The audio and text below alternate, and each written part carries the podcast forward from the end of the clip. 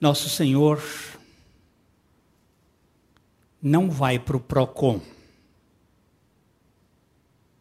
Ele não irá ser julgado por ter mentido ou ter prometido ao seu povo algo que ele não cumprisse ou que viesse a acontecer.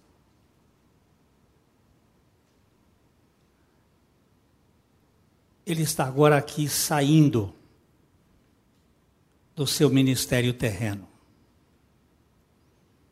Faltavam poucas horas para ele ser levado para um tribunal e ser julgado com um dos processos mais rápidos da história e com um dos processos mais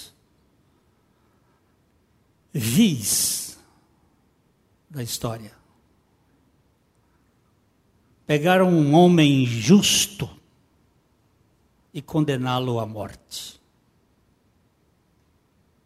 Mas aquele julgamento tinha a ver comigo. E não havia outra maneira daquele julgamento ser feito se Deus não tivesse permitido que todas as coisas estivessem caminhando nessa direção, porque quem matou Jesus não foi Pilatos, não foi o sumo sacerdote Caifás, não foi o povo judeu em si, que matou Jesus foi o Pai. Isso é absurdo, por determinação dele por decreto dele. Porque tinha em vista um crápula, como eu.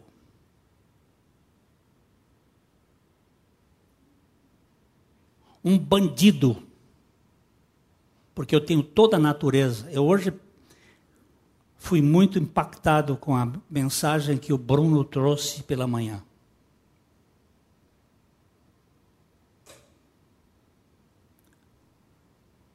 Eu sou esse Hitler camuflado. Tenho a mesma natureza que ele. Mas graças a Deus por Jesus Cristo. Porque ele não veio aqui para fazer de nós católicos, protestantes, evangélicos, pentecostais isso tudo é invenção de religiosidade para manter as pessoas sob controle. Ele veio para nos fazer filhos do nosso Pai Celestial. E para fazer filhos, ele tinha que desmanchar aquilo que foi feito lá no, no Éden.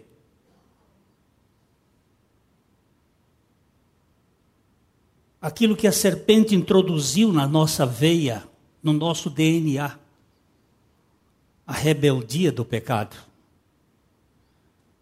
E não é com aceitar Jesus, é com morrer. Nós temos que morrer, porque não tem alternativa para nós. Morrer para não ter medo da morte. E aqui ele está no finalzinho, conversando com seus discípulos de coração para coração, abrindo o seu peito. E nós vamos voltar aqui a João capítulo 16. Não vamos caminhar mais do que os versículos de 1 a 4. Nós paramos no 2, mas vamos fazer um retrospectivo e vamos andar. Tenho-vos. Perdão, perdão. Pode ir. Tenho-vos dito estas coisas para que não vos escandalizeis. Eles vos expulsarão das sinagogas, mas vem a hora em que todo o que vos matar julgará com isso tributar culto a Deus. Isso farão porque não conhecem o Pai, nem a mim.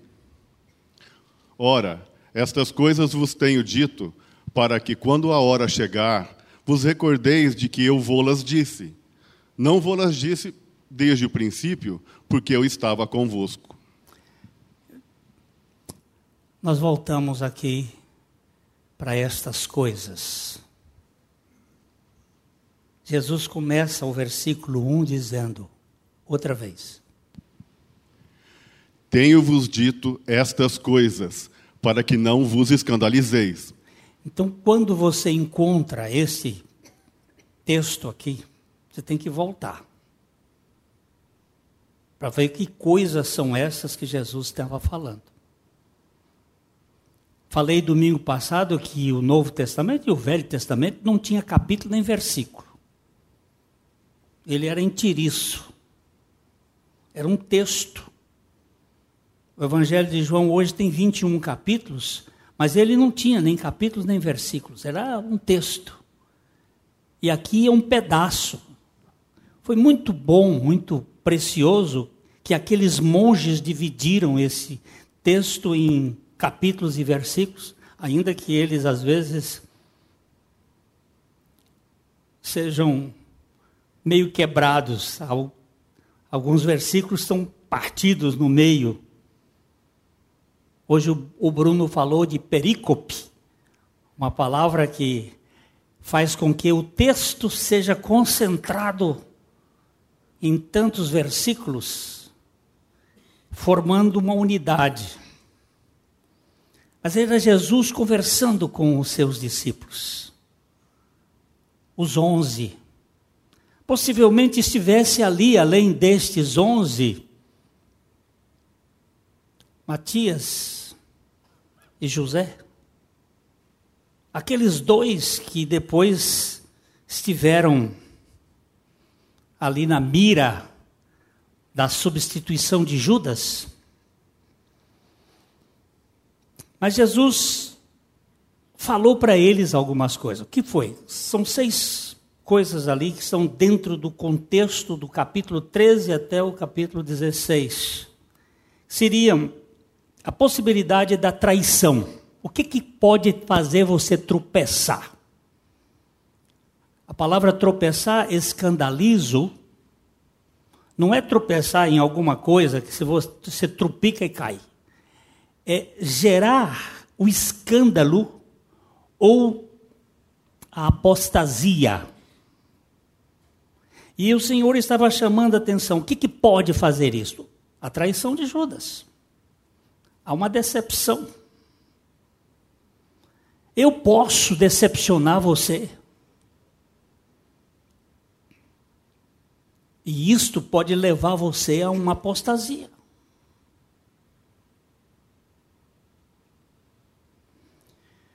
A outra coisa que é, é a possibilidade da negação dos crentes. Pedro negou Jesus.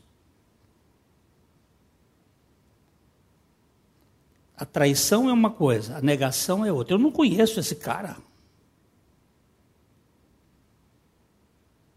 A negação às vezes acontece no nosso trabalho. Nós estamos lá no trabalho e ninguém sabe que nós somos cristãos nós podemos estar negando Jesus.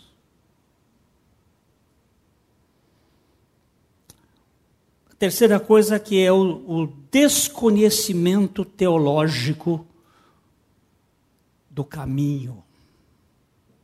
Os discípulos fizeram uma série de perguntas para Jesus porque eles desconheciam. Eles tinham andado três anos e meio com ele, mas eles estavam desconhecendo que Jesus era o caminho. Ele teve que dizer: gente, eu sou o caminho.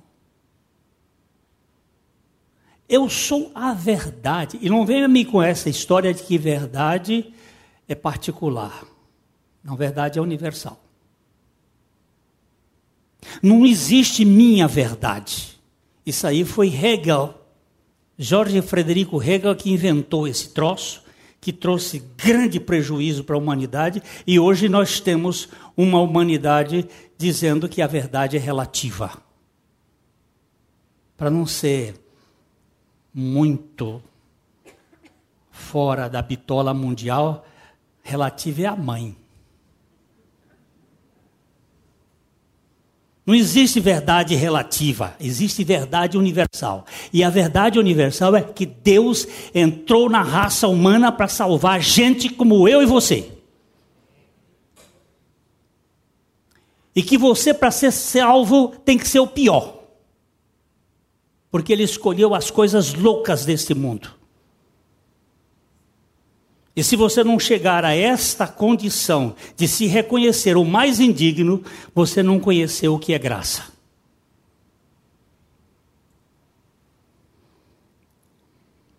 Os discípulos estavam ainda é, querendo saber caminho da Grécia e não caminho para a casa do Pai.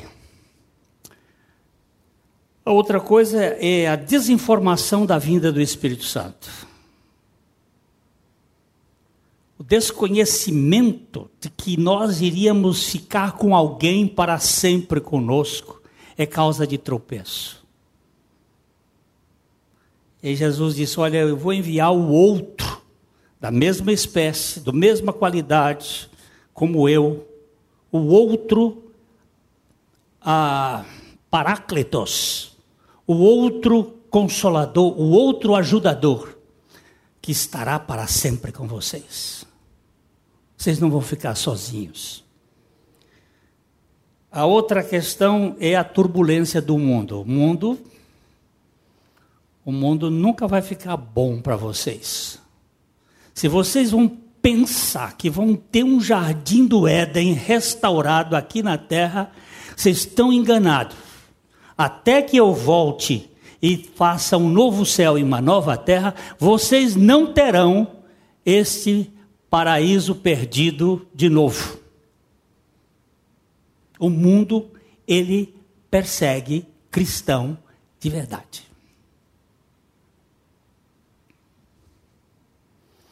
Lá no estado do Rio de Janeiro, os severinos sabem, conhecem aquela história lá. Teve um missionário judeu, Salomão Ginsberg, que era um homem extraordinariamente veemente pregador do Evangelho.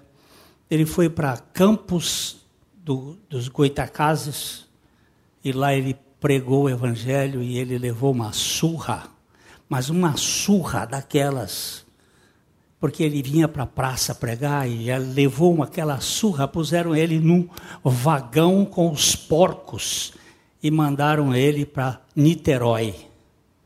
Ele chegou em Niterói todo sujo de dejetos de porco, em cima das feridas, tomou um banho, arrumou-se, pegou o trem e voltou para Campos de Goitacazes para pregar o Evangelho. E ele disse: esse homem não se pode fazer mais. Quem libertou ele naquela época foi a maçonaria.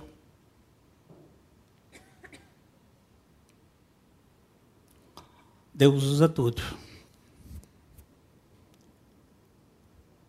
O mundo não é fácil. O mundo persegue o cristão. A, a última coisa é a falta de permanência em Cristo. Jesus disse: se você não permanecer em mim, eu estou só citando que domingo passado eu já dei os endereços. Se você não ouviu domingo, volta e veja os endereços lá. Essas coisas causam tropeço na vida espiritual e são a causa da apostasia, do abandono, da tepidez, da mornidão dos crentes. Agora o versículo 2. Estamos fazendo também uma recapitulação. E gastei quase 10 minutos só na recapitulação. Eles vos expulsarão das sinagogas. Mas vem a hora em que todo o que vos matar julgará com isso tributar culto a Deus. E hoje a gente vai falar sobre essa palavrinha só, que ele diz assim: vem a hora.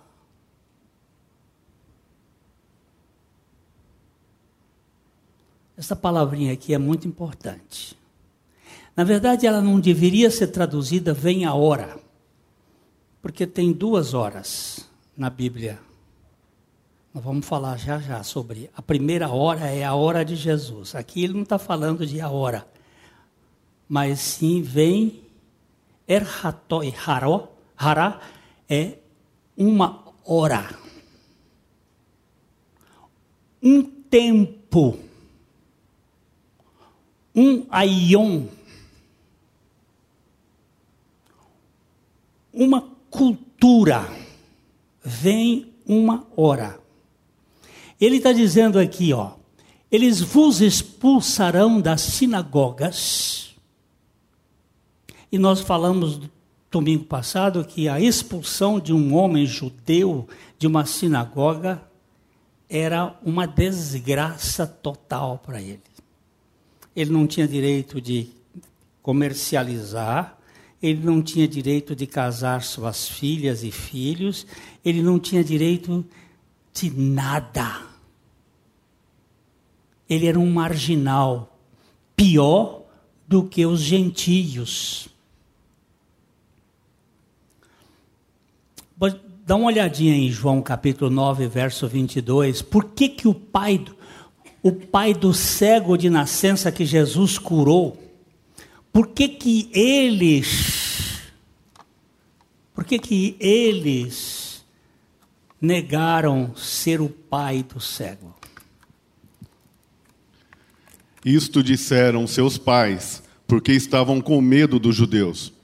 Pois estes já haviam assentado que, se alguém confessasse ser Jesus o Cristo, fosse expulso da sinagoga. Você está vendo aqui? Quando perguntaram, você é o pai dele? Ele disse, ele já é grande, pode responder por si. Tiveram medo, porque eles podiam ser expulsos da sinagoga. no contexto do, do Senhor Jesus, lá em Jerusalém, muitas das autoridades deram crédito ao Senhor, mas não o confessavam. Vamos ler, esse texto em João capítulo 12, versos 42 a 43. Contudo, muitos dentre as próprias autoridades creram nele, mas por a, por a causa dos, dos fariseus não o confessavam para não serem expulsos da sinagoga, porque amaram mais a glória dos homens do que a glória de Deus. Você prestou atenção aqui? Muitas das autoridades, quem eram essas autoridades? Fariseus, saduceus, herodianos, os membros do sinédrio, aqueles que tinham algum posto no Estado, algum. Muitas das autoridades, não foram poucas, está dizendo, muitas das autoridades creram nele, mas. Mas. Não confessavam. Por quê? Porque temeram ser expulsos da sinagoga. E Jesus vai e diz para os seus discípulos o seguinte: vocês vão ser expulsos das sinagogas. Vocês não vão ser bem tratados.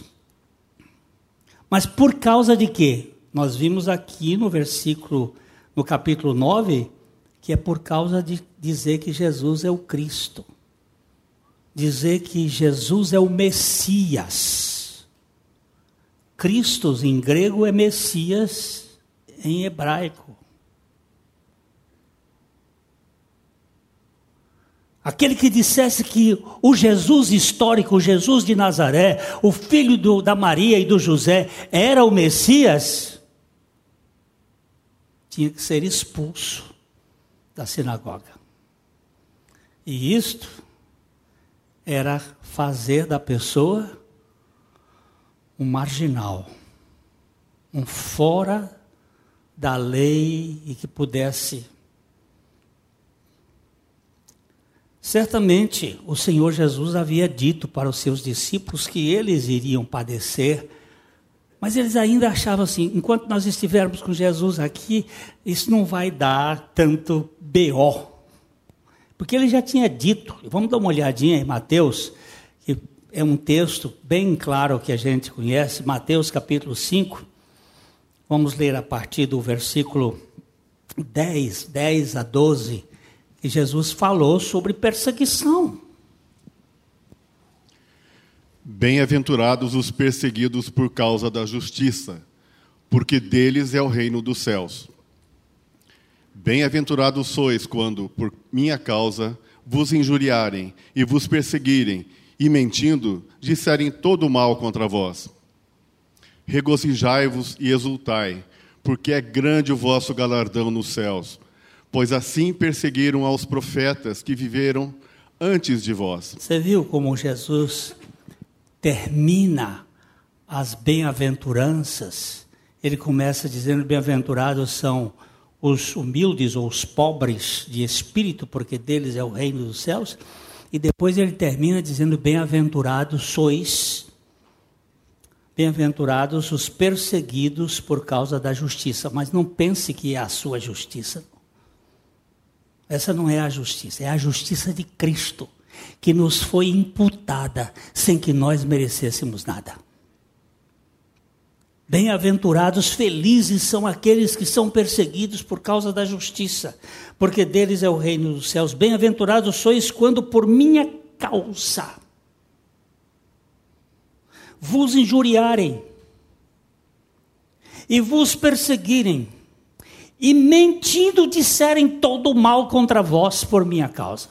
Já lhe disseram todo o mal contra você e contra mim? Será que já me disseram? Por minha causa. Jesus já tinha falado isso para eles, mas ele agora ele está dizendo o seguinte: ó, vocês vão ser expulsos das sinagogas Quando eles fizerem matarem um de vocês, eles vão prestar um culto a Deus.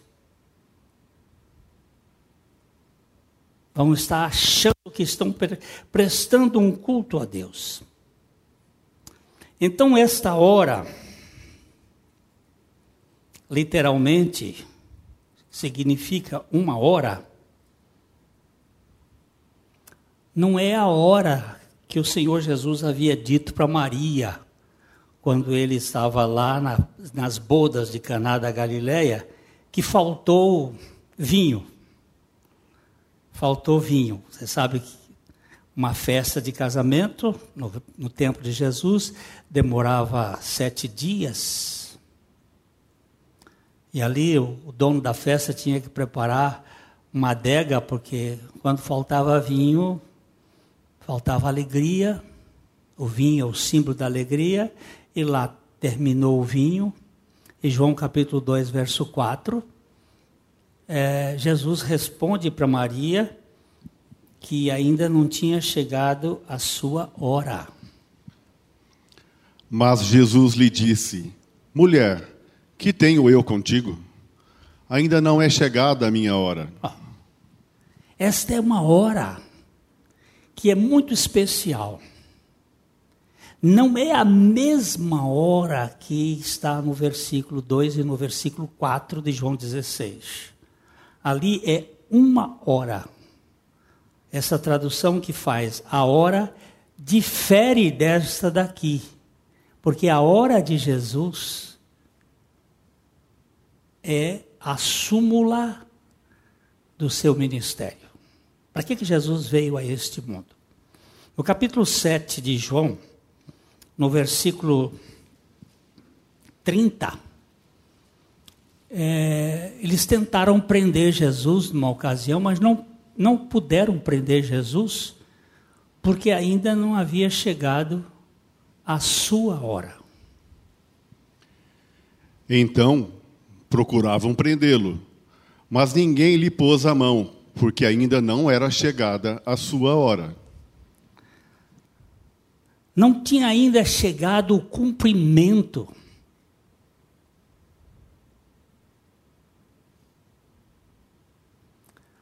Ele veio para uma hora específica. Ah, os, os, evangelhos eles tratam um pouco dos, do início do ministério de Jesus, tratam um pouco do, de alguns milagres, mas normalmente eles gastam mais tempo na última semana. Aqui no Evangelho de João, desde o capítulo 11, nós estamos na última semana. 11, 12, 13, 14, 15, 16, 17, 18, 19, 20, 21. 11 capítulos para falar de sete dias.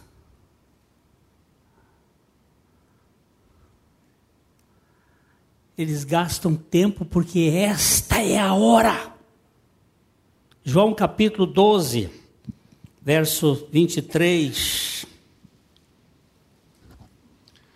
Respondeu-lhes Jesus: É chegada a hora de ser glorificado o Filho do Homem. Oh, é chegada a hora de ser glorificado o Filho do Homem. E o versículo 27. Agora está angustiada a minha alma. E que direi eu? Pai, salva-me desta hora. Mas precisamente com este propósito vim para esta hora. Que hora foi essa, meu irmão?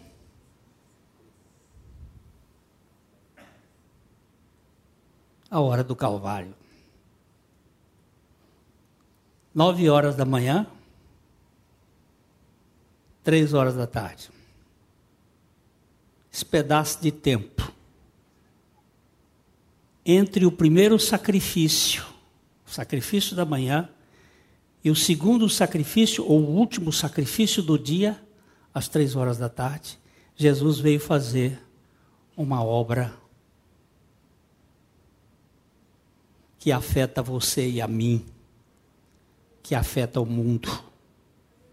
Ele veio fazer uma obra para nos incluir nele e nos fazer morrer juntamente com Ele, a fim de que nós ganhássemos, no domingo da ressurreição, uma nova mentalidade, uma nova vida, uma nova história. Isto aqui é preciso entrar nos nossos corações. Porque nós não podemos ser salvos se não conhecermos a verdade.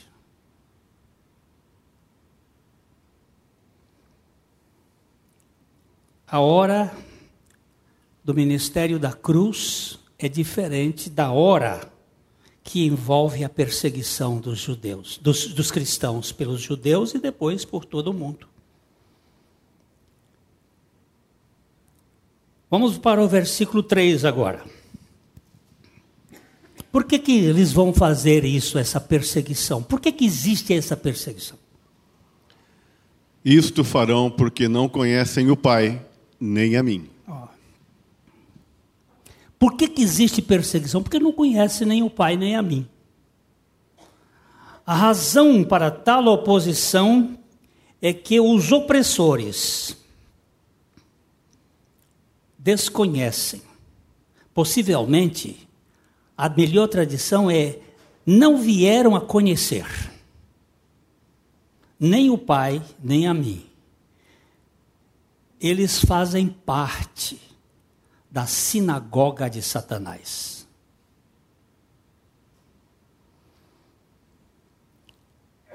É o povo mais perigoso da face da terra. São aqueles que são religiosos, mas não são renascidos. Estão na igreja, mas não estão em Cristo.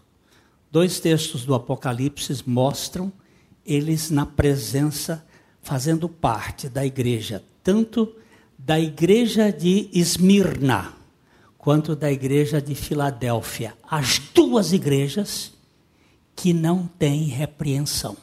Das sete igrejas, duas delas não têm nenhuma palavra repreensiva do Senhor, mas tem a sinagoga de Satanás para fazer o bagaço. Capítulo 2 de Apocalipse, verso 9. Conheço a tua tribulação, a tua po pobreza, mas tu és rico, e a blasfêmia dos que a si mesmos se declaram judeus e não são, sendo antes sinagoga de Satanás.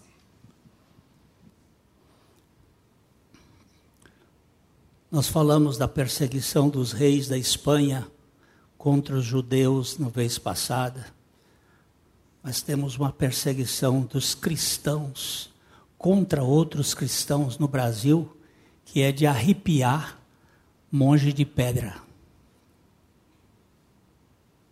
A minha família foi perseguida por causa disto. O meu avô foi político, foi senador e deixou o Senado por causa da perseguição contra o Evangelho. E ele chegou a dizer: é impossível você ser cristão e ser político. Isso em 1906. De lá para cá, tenebre facte sunt. O negócio cada dia é pior.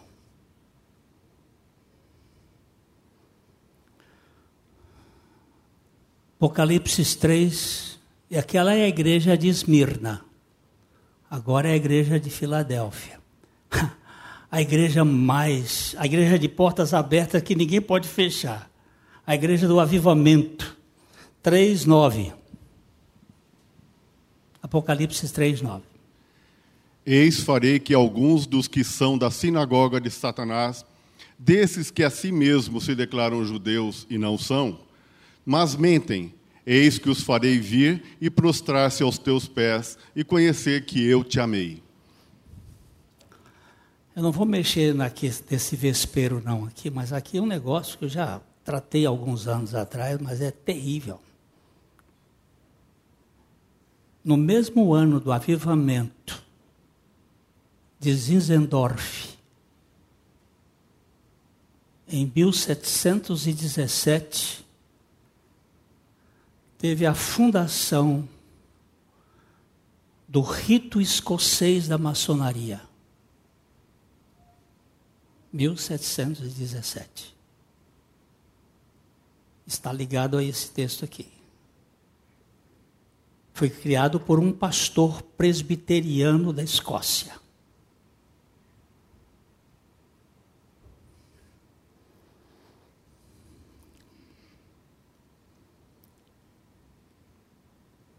A falta de conhecimento do pai e do filho geram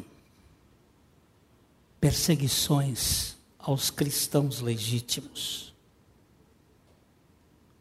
João capítulo 15, versos 20 a 21. João 15, 20 a 21. Lembrai-vos da palavra que eu vos disse: não é o servo maior do que seu senhor. Se me perseguiram a mim, também perseguirão a vós outros. Se guardaram a minha palavra, também guardarão a vossa. Tudo isto, porém, vos farão por causa do meu nome, porquanto não conhecem aquele que me enviou. Tem algum erro aqui no, na informação de Jesus? Por que, que vem essa perseguição? E ele disse: Lembrai-vos da palavra que eu vos disse não é o servo maior do que o seu senhor. Se me perseguiram, a mim também perseguirão a vós outros. Se guardaram a minha palavra, também guardarão a vossa. Tudo isso, porém, farão por causa do meu nome, porquanto não conhecem aquele que me enviou.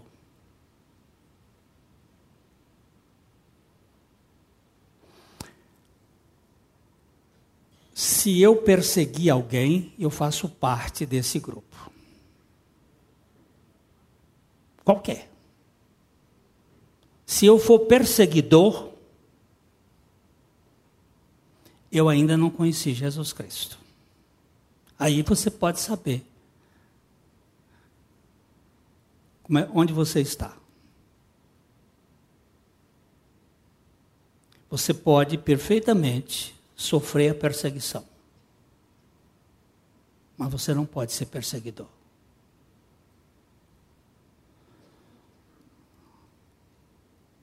Há uma relação muito profunda nesta questão. Vamos dar uma olhada em Lucas capítulo 10, verso 22. Lucas 10, 22. Tudo me foi entregue por meu Pai. Ninguém sabe quem é o Filho, senão o Pai. E também ninguém sabe quem é o Pai, senão o Filho, e aquele a quem o Filho o quiser revelar.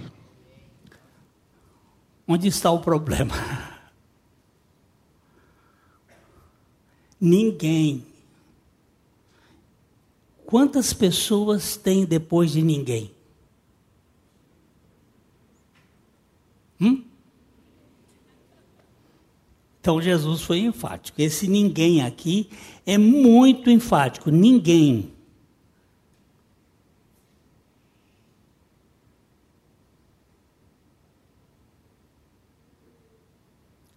Ele inclui o masculino, o feminino e o neutro. Porque hoje em dia tem macho, fêmea e ites. Então, ninguém. Não sobra ninguém aqui.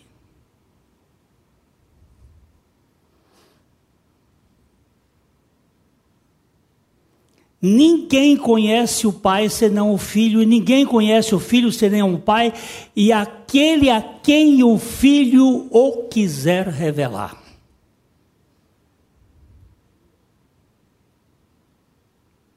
Eu já contei essa história, mas vale a pena, faz tempo que eu não conto.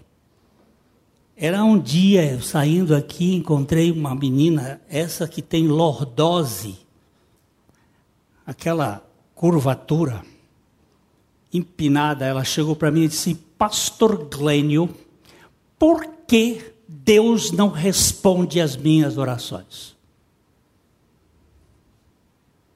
Eu disse: Por isso, minha filha. Por isso o quê?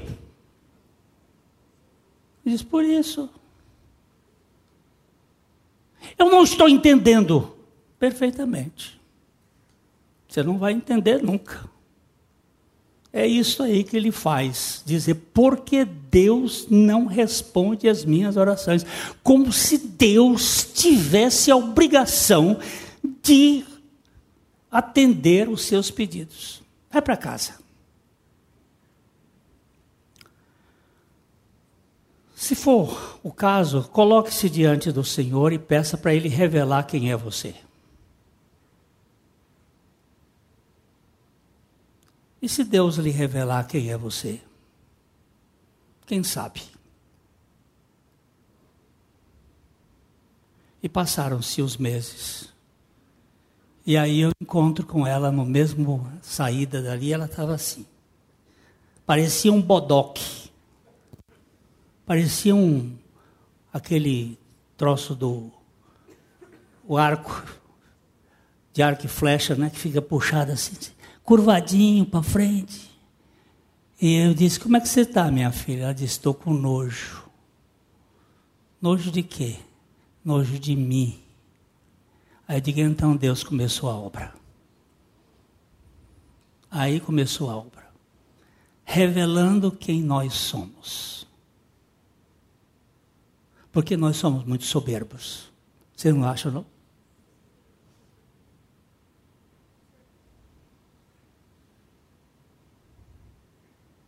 Você já viu um, sujeito colocar, o guarda pedir a carteira de motorista para o sujeito, ele dizia assim: Você sabe quem eu sou? E o guarda dizia: Eu sou motorista. Não, senhor! Aí ele tira lá de dentro do seu do seu currículo.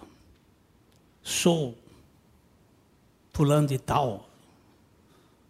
Aí não quero nem dizer quem é, porque vou me identificar já já um. Meus irmãos, Nós precisamos ser quebrados. Porque só o filho pode revelar quem é o pai. E só o pai pode nos revelar o filho. Não é estudo de teologia nem estudo bíblico que vai lhe dar essa revelação, ainda que seja importante. Quem vai lhe dar essa revelação é Jesus. Ele disse: ninguém. O mundo não conhece a Deus. Por isso o mundo persegue os que são de Deus. Eu vou quase terminando. Vamos ver aqui o versículo, João capítulo 17, verso 25 e 26.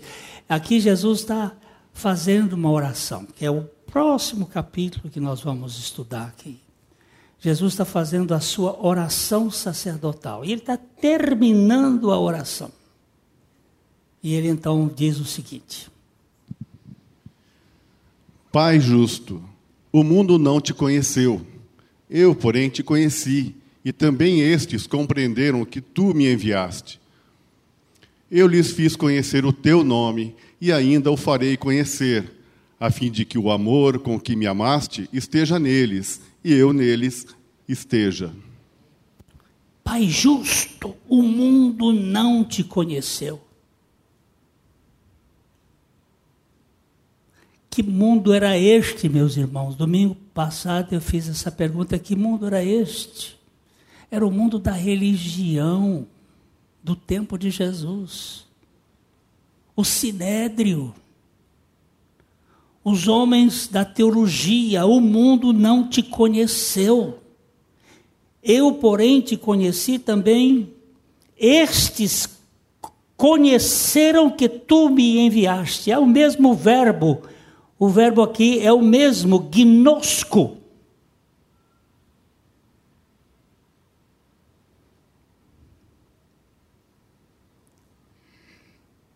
eu lhes fiz conhecer o teu nome e ainda farei conhecer, a fim de que o amor com que me amaste seja neles e eu neles esteja. O Senhor é quem vai dar esse conhecimento aos seus, ao seu povo. Conhecer o Filho verdadeiramente com relação a Deus é conhecer a Deus. João capítulo 14, verso 7.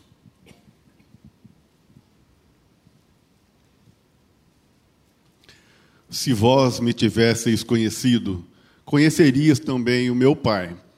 Desde agora o conheceis e o tendes visto. Jesus se abre agora para os seus discípulos ali e diz assim: Se vocês tivessem me conhecido, está falando para os discípulos, se vocês tivessem me conhecido, vocês teriam conhecido meu Pai. Agora, desde agora, vocês têm visto. Porque Felipe diz: Mostra-nos o Pai, e isto basta. Ele diz: Quem vê a mim, vê o Pai.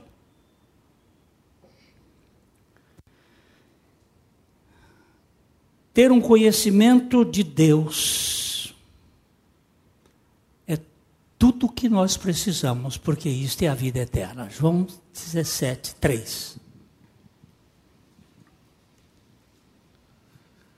E a vida eterna é esta: que te conheçam a ti, o único Deus verdadeiro, e a Jesus Cristo, a quem enviaste. Tão preciosa, né? Verso 4 de João 16. Vamos terminar aqui. Ora, estas coisas vos tenho dito para que, quando a hora chegar, vos recordeis de que eu vô-las disse. Não vô-las disse desde o princípio, porque eu estava convosco. O Senhor está dizendo aqui o seguinte: Ele volta a falar, estas coisas eu vos tenho dito, para que quando chegar essa hora, que ele falou anteriormente. vos recordeis que vulas disse. Eu não vulas disse antes, no princípio, porque eu ainda estava com vocês. Mas agora eu vou sair. E eu preciso que vocês estejam firmados de que vão ter uma grande luta neste mundo. Com isso eu quero dizer para vocês: não existe cristianismo fácil. Se é fácil, não é cristianismo. Se é cristianismo, não é fácil. Vai ter luta. E a luta começa dentro da casa: é pai contra filho, é filho contra contra mãe, é nora contra a filha, é uma, é uma guerra. Começa dentro de casa. Depois começa na igreja. Porque os da sinagoga de Satanás estão na igreja. E eles começam a fazer perseguições, a criar entraves.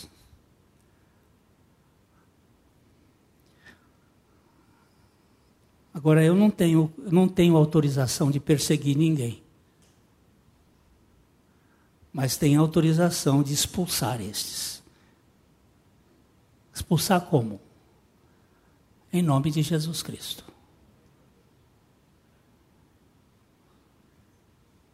Entregar a Satanás para ir ficar com a turma dele.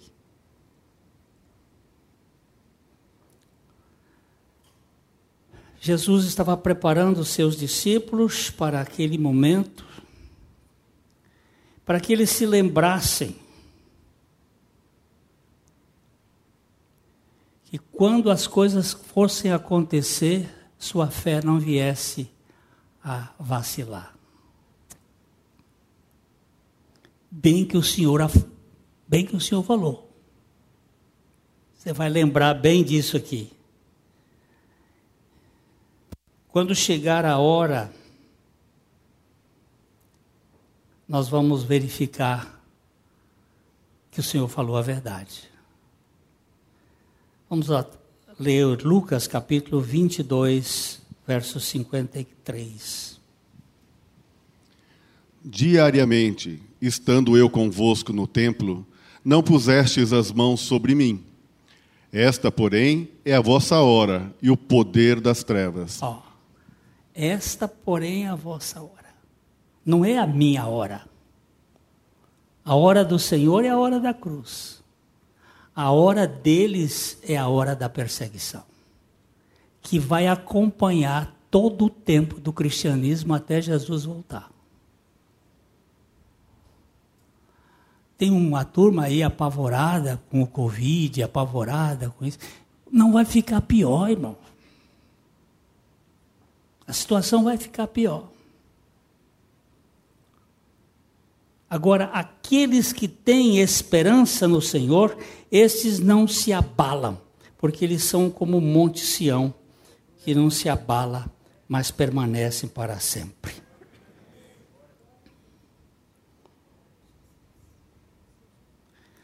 A hora de Jesus parece estar sofrendo uma derrota ele parece que está sendo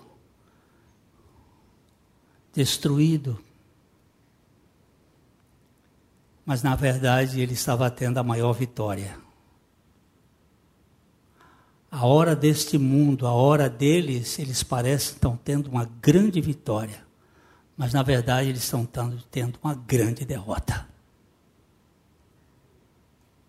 Uma derrota eterna. E onde você vai ficar?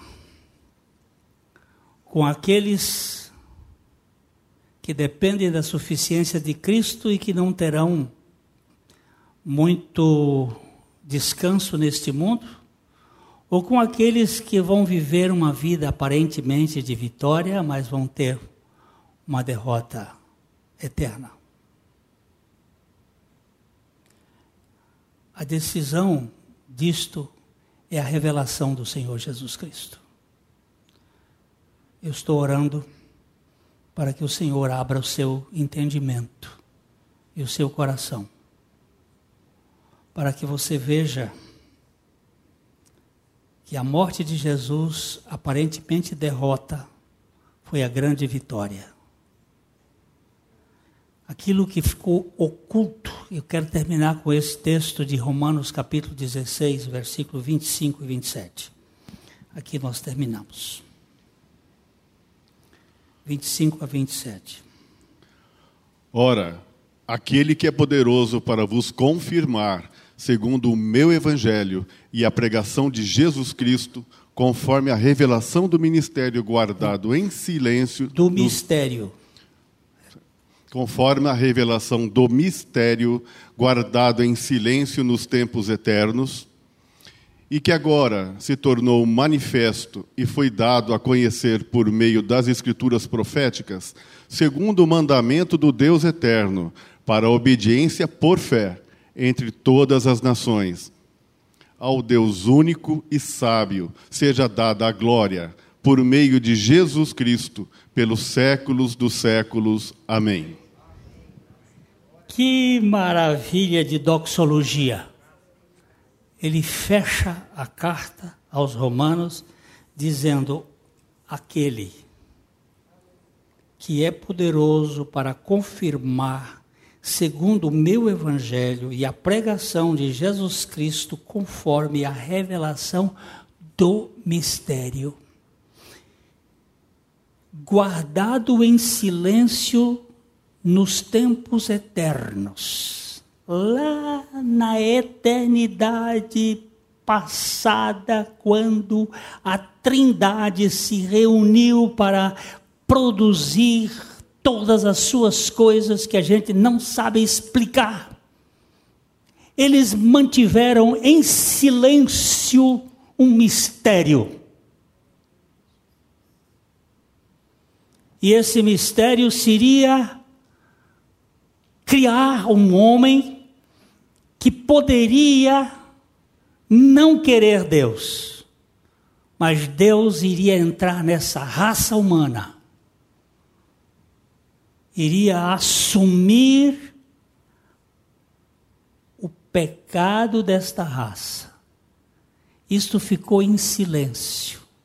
Ele iria realizar a mensagem mais preciosa do mundo o iníquo é salvo.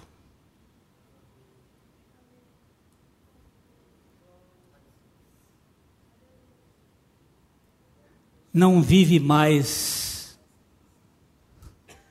a carregar culpa, nem vergonha, nem medo, nem tem dever, nem interesse, porque Cristo é a sua vida.